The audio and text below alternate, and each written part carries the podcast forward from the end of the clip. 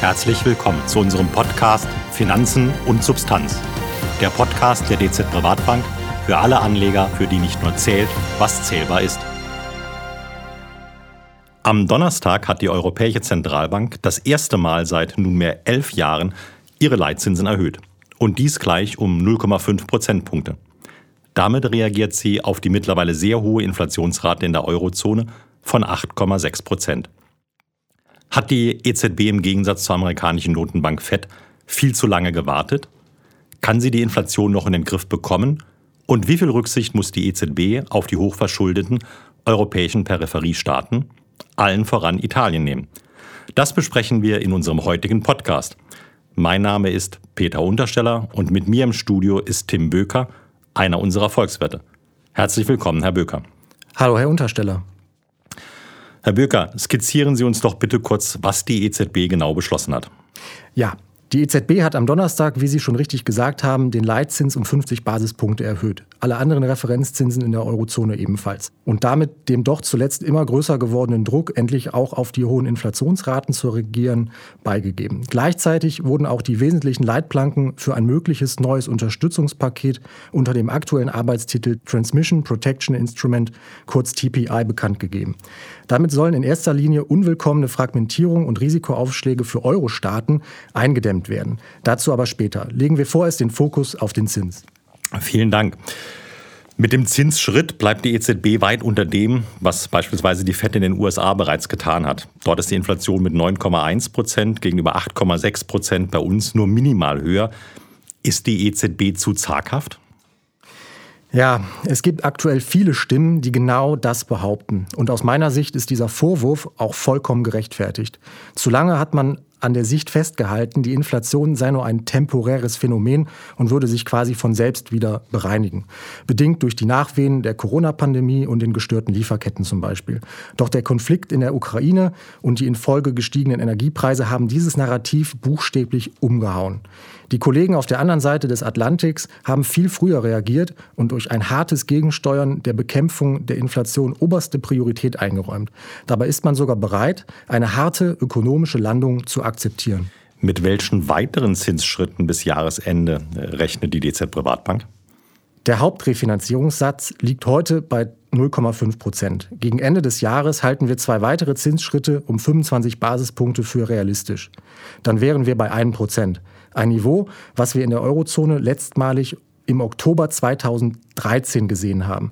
Damals befand sich die EZB allerdings vor dem Hintergrund der Eurokrise, Griechenland, ESM als Stichworte, in einer Phase sinkender Zinsen bzw. Leitzinsen. Werden diese Schritte dann ausreichen? Also es ist jetzt gar nicht so viel aus meiner, meinem Blickwinkel, wenn wir ein Prozent zum Jahresende hätten für den Leitzins. Wird das ausreichen, um die Inflation wieder in den Griff zu bekommen?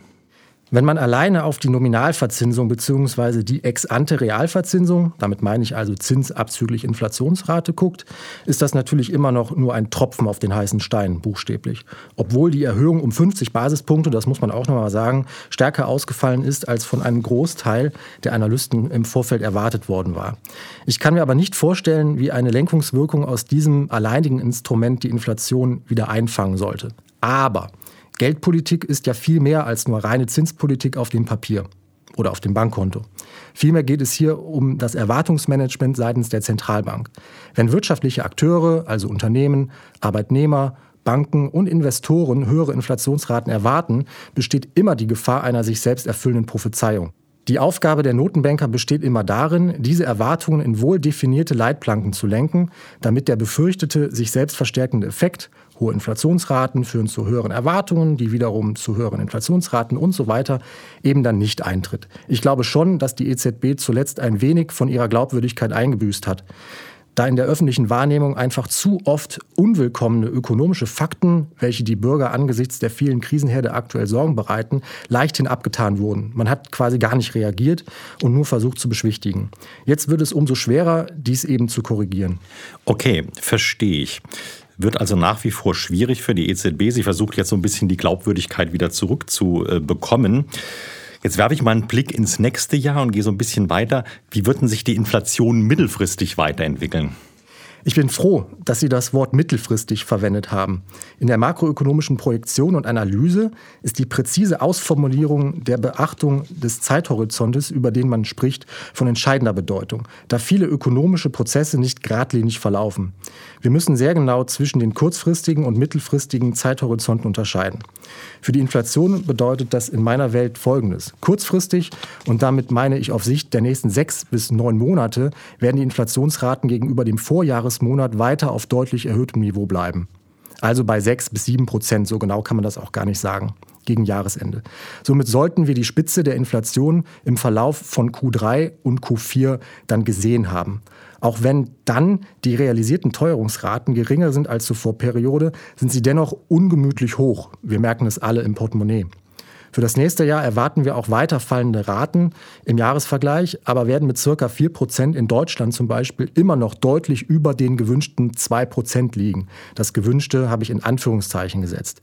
In der mittleren Frist, und damit meine ich alles über zwei Jahre und darüber hinaus, werden wir uns, sofern nicht ein weiterer Schock, den wir aktuell nicht prognostizieren können, die globale Wirtschaft trifft, uns schrittweise von oben dann letztlich der 2-Prozent-Marke nähern. Wobei ich die Vermutung hege, dass wir bis auf weiteres nicht mehr unter die 2% fallen werden. Okay. Sprich, in der nächsten Zeit bleiben die Inflationsraten tatsächlich noch sehr hoch, kommen dann langsam runter. Aber, kommt ganz konkret nochmal zu sagen, die EZB verfehlt auch mittelfristig über einen Blick von zwei Jahren ihr Inflationsziel von 2%, richtig?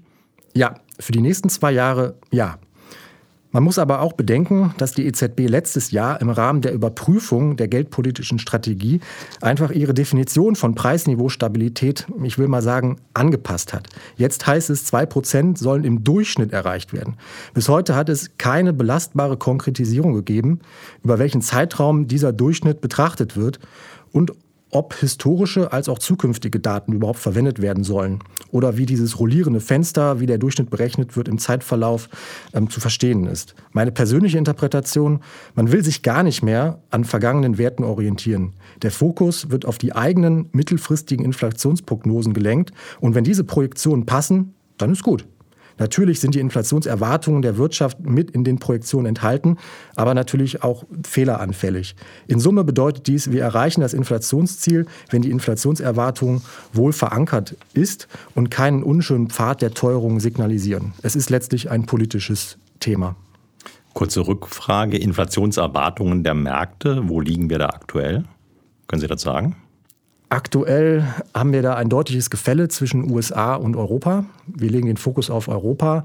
Ähm, unter 2% werden wir erst in vier Jahren Zeithorizont erreichen. Okay, also sprich, der Markt äh, hat ungefähr die gleiche Einschätzung wie wir als DZ Privatbank auch, dass wir zunächst auf einem hohen Niveau bleiben und dann erst langsam runterkommen. So ist das. Ich gehe mal so ein bisschen weg von den, von den Leitzinsen. Das ist ja ein Thema, das ja jahrelang äh, gar nicht vorhanden war, der Leitzins. Ähm, die Europäische Zentralbank hatte ja lange auch ein Anleihekaufprogramm. Aus dem ist sie zum 1.7. dann ausgestiegen. Sprich, sie kauft keine neuen Anleihen mehr an. Welche Auswirkungen hat das auf die Renditen an den Anleihemärkten? Ja, bis letzten Donnerstag war es in der Tat der Plan, netto keine neuen Papiere mehr zu erwerben, also nur noch fällige Zinsen und Rückzahlungen neu anzulegen. Und kaum hatte man den Markt für eine kurze Zeit sich selbst überlassen, kam es in den letzten Wochen zu einer deutlichen Spreadausweitung, was insbesondere Italien zu spüren bekommen hat. Und schon waren die Notenbanker aus Frankfurt wieder zur Stelle und hatten in einem Notfallmeeting festgestellt, dass der geldpolitische Transmissionskanal möglicherweise gestört ist und man neue, in Anführungszeichen, Instrumente prüfe und vorbereite. Da musste ich schon schmunzeln, als ich das gehört habe. Denn eine historisch hohe Teuerungsrate reichte nicht aus, um einen Notfall zu erklären, aber eine Spread-Ausweitung auf knapp 3% schon. In den letzten Wochen sind die Zinsen als auch die Spreads für die Europeripherie wieder gesunken. Viele Marktbeobachter argumentieren, dass das mit der Rezessionswahrscheinlichkeit zu tun hat. Sie haben jetzt die Spreads angesprochen, also sprich der Zinsaufschlag der Peripherieländer, jetzt konkret auch Italien, der italienischen Staatsanleihen gegenüber den, den deutschen Staatsanleihen. Ja, das beobachten wir ja schon seit einiger Zeit, dass die Zinsen in Italien wesentlich stärker steigen als in Deutschland. Birgt das nicht Gefahren für die Stabilität der Eurozone? Das kommt natürlich darauf an, was Sie unter Stabilität verstehen. Für mich ist klar, die Eurozone wird in ihrer jetzigen Form und Ausgestaltung erhalten bleiben. Kein Land wird den Euro verlassen. Kein Land wird auf seinen Schulden defaulten. Der Euro ist auch weiter vollkommen funktional, was das Operative betrifft. Wir können unsere Rechnung bezahlen, grenzüberschreitende Transaktionen zu geringen Kosten durchführen. Deutschland und Europa können nach wie vor im Ausland Güter und Vermögenswerte erwerben. Ganz unkompliziert und reibungslos. Alles ist also nach wie vor möglich. Auf einer anderen Ebene natürlich war der Euro schon immer ein System aus meiner Sicht der Umverteilung in Europa von den produktiven Staaten im Kern hin zu den weniger produktiven Ländern am Rand. Man hat es am Anfang nur nicht so offen gesagt, um die Deutschen nicht zu verschrecken. Allerdings gab es in Deutschland definitiv Stimmen, die davor gewarnt haben. Die wurden quasi mundtot gemacht.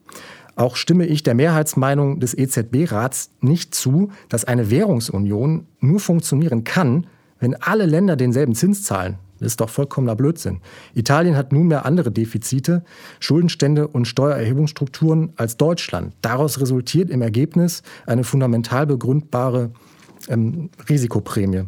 Es darf halt nur nicht so groß werden, dass die Grundidee und die Grundkonstruktion des Euros in Frage gestellt wird. Ich glaube, das können wir alle gut nachvollziehen, dass Italien einfach einen größeren Schuldenstand hat, die wirtschaftliche Leistungsfähigkeit Italiens auch ähm, geringer als, ähm, als in Deutschland. Insofern durchaus ja gerechtfertigt ist, dass äh, in Italien höhere Zinsen gezahlt werden. Äh, nichtsdestotrotz, ähm, auch wenn Sie angesprochen haben, zu Recht, dass die Stabilität in der Eurozone erstmal durchaus gewahrt ist, ähm, gibt es ja schon, es knirscht so ein bisschen im Gebälk, würde ich sagen. Ja, Italien stöhnt unter einer hohen Schuldenlast. Äh, unser Finanzminister Christian Lindner, der hat es hier noch wesentlich komfortabler. Gibt es eine Möglichkeit für die EZB hier irgendwie dem Ganzen entgegenzuwirken? Ja, wie ich anfangs schon gesagt habe, hat die EZB am Donnerstag einfach ein neues Programm angekündigt unter dem Namen Transmission Protection Instrument, kurz TPI. An diese drei Buchstaben können wir uns schon mal gewöhnen. Kurz gesagt handelt es sich um ein Programm, um diesmal zielgerichtet Anleihen von Staaten zu kaufen, um einer ökonomisch nicht gerechtfertigten Spread-Ausweitung entgegenzuwirken. Was dabei als ökonomisch nicht gerechtfertigt gilt, bleibt natürlich in der definitorischen Deutungshoheit der EZB. Ähnlich zu Vorgängerprogrammen gibt es auch gewisse Auflagen, die die Länder erfüllen müssen, um in den Genuss der Preisobergrenze für ihre Anleihen zu kommen. Solide Haushaltspolitik und nachhaltige makroökonomische Politik kursieren aktuell als Stichwörter.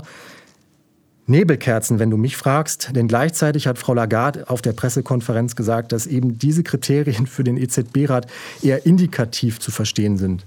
Andere Kriterien will die EZB gar nicht erst nennen und veröffentlichen. Für mich ist das ganz eindeutig diskretionäre Geldpolitik. Ob es somit der Zentralbank gelingt, ihre Glaubwürdigkeit kurzfristig wieder herzustellen, das wage ich mal zu bezweifeln. Und von den rechtlichen Bedenken unter dem Stichwort Verbot der monetären Staatsfinanzierung wollen wir gar nicht erst reden. Um auf Ihre Frage von vorhin zurückzukommen, die Stabilität der Eurozone ist gewährleistet. Die Frage ist halt nur, zu welchem Preis? Okay, das werden wir im Laufe der Zeit sehen, wobei der Preis äh, bei so einer Stabilität wird sich nachher irgendwo auch in den Devisenmärkten womöglich abspielen. Also komme ich jetzt mal äh, noch auf die andere Ecke zu sprechen. Welchen Einfluss haben die Zinserhöhungen auf den Euro? Wir hatten ja kürzlich auch die Parität gesehen, also einen Wechselkurs von 1 zu 1 für US-Dollar gegenüber dem Euro. Durch den Wegfall des negativen Einlagensatzes werden auch die kurzfristigen Geldmarktzinsen in Euro auf Sicht steigen. Wenn dann die Zinsen auf Staatsanleihen noch etwas steigen, als natürliche Reaktion auf die Inflationsrate und der erhöhten Emissionsvolumina der Euro-Staaten, da diese ihre Ausgabenpläne zur Unterstützung der niedrigen Einkommen, insbesondere in Deutschland, mit Schuldenaufnahme finanzieren wollen, gewinnen Europapiere auf Sicht wieder an Attraktivität. Das sollte auch die internationale Nachfrage nach Euro-Devisen stützen. Ich denke, die Parität ist eine solide untere Grenze, die auch halten sollte. Ja, vielen Dank für die konkrete Aussage. Die Konjunktur in der Eurozone, die ist ja jetzt schon seit längerem belastet durch Lieferkettenproblematik, durch den Ukraine-Krieg und dann auch durch die stark steigenden Energierohstoffe. Werden die Zinserhöhungen nun dazu führen, dass wir eine Rezession in der Eurozone sehen werden? Ja, das böse R-Wort zirkuliert gerade besonders häufig. Das stimmt. Ich denke, dass die Wahrscheinlichkeit einer technischen Rezession aktuell sehr groß ist und auch weiter steigen wird im Jahresverlauf, sowohl in den USA als auch in Europa. Insider argumentieren sogar, dass genau dieser Dämpfer der aggregierten Nachfrage in sämtlichen Sektoren der Wirtschaft benötigt wird, um zusammen mit steigenden Refinanzierungsbedingungen den Druck auf der Preisfront zu nehmen. Diese Sichtweise wird auch von den Einkaufsmanagern Umfragen übrigens von Ende letzter Woche bestätigt. Erstmalig seit dem Lockdowns sind wir hier wieder unterhalb der Wachstumsschwelle. Steigende Zinsen, hohe Energiepreise, niedriges Sentiment. In Summe für mich alles, was man für eine Rezession benötigt. Ich für meinen Teil sehe das aber als Teil einer natürlichen Bereinigung der Volkswirtschaft nach zwei heftigen negativen Angebotsschocks während der letzten zwei Jahre. Wenn ich schon mal ein kurzes Fazit ziehe, dann wird die EZB die Zinsen bis ins nächste Jahr hinein erhöhen. Die Konjunkturdynamik lässt deutlich nach und der Euro gewinnt wieder etwas an Stärke zurück. Wie reagieren wir in unseren Vermögensverwaltungsmandaten darauf? Aktuell sind wir in zweifacher Hinsicht defensiv aufgestellt. Zum einen fahren wir eine niedrigere Aktienquote als üblich, was sich durch eine Untergewichtung der taktischen Asset Allocation ablesen lässt. Zum anderen sind wir aber auch, was die sektorale Allokation betrifft, ebenfalls sehr defensiv, mit einer Übergewichtung von nichtzyklischen Werten mit geringer Bewertung. Regional versuchen wir nach Möglichkeit Europa zu meiden, da hier geopolitische Risiken am stärksten einschlagen, sollte es zu einer weiteren Eskalation in der Ukraine bzw. im Gasstreit kommen. In Summe ist unser Portfolio Beta deutlich unter 1. Gleichzeitig ist unsere Liquidität höher als üblich, da wir in den anderen Anlageklassen Anleihen und andere Anlagen ebenfalls geringer als üblich investiert sind. Können Sie noch was zu den Laufzeiten innerhalb der Anleihen sagen? Im Segment der Anleihen sind wir etwas kürzer aufgestellt als üblich. Die Duration ist knapp unter fünf Jahren. Wir haben allerdings das gestiegene Zinsniveau der letzten Wochen genutzt, um die Duration etwas zu verlängern. Ja, super. Ganz herzlichen Dank, Herr Böker. Liebe Zuhörer, die Zeit extrem niedriger und teils negativer Zinsen ist vorbei. Dennoch ist dies kein Grund zur ungetrübten Freude. Zum einen bleiben die Inflationsraten zunächst noch hoch und zum anderen führen steigende Renditen zu temporären Kursverlusten bei Anleihen. Gerade in diesen Zeiten ist aktives Management wichtiger denn je. Wir bleiben für Sie an den Kapitalmärkten am Ball. Folgen Sie uns auf Bielmeyers Welt. Dort finden Sie in vier Wochen auch wieder unseren nächsten Podcast. Finanzen und Substanz. Der Podcast der DZ Privatbank für alle Anleger, für die nicht nur zählt, was zählbar ist.